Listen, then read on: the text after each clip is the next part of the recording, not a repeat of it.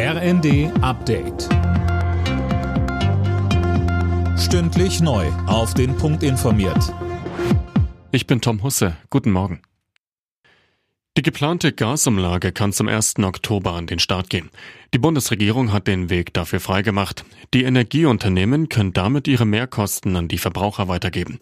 Für die heißt das noch einmal zusätzliche Kosten. Bundeswirtschaftsminister Habeck.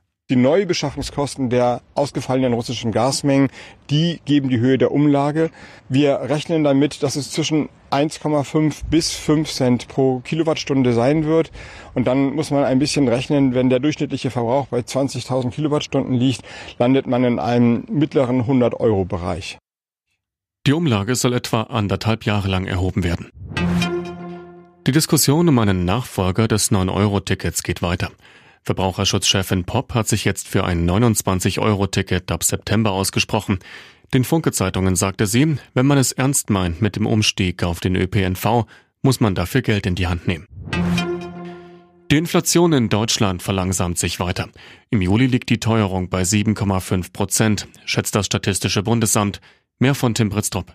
Das sind 0,1 Prozentpunkte weniger als im Vormonat. Nach wie vor bleibt die Energie der Hauptpreistreiber. Offenbar machen sich aber Tankrabatt und 9-Euro-Ticket bemerkbar. In welchem Umfang lässt sich aber noch nicht sagen. Auch Lebensmittel sind deutlich teurer als vor einem Jahr. Das IFO-Institut geht aber davon aus, dass das Schlimmste erstmal überstanden ist. Die Preise dürften zwar weiter steigen, allerdings dürfte sich das Tempo verlangsamen, sagte Konjunkturchef Wollmershäuser.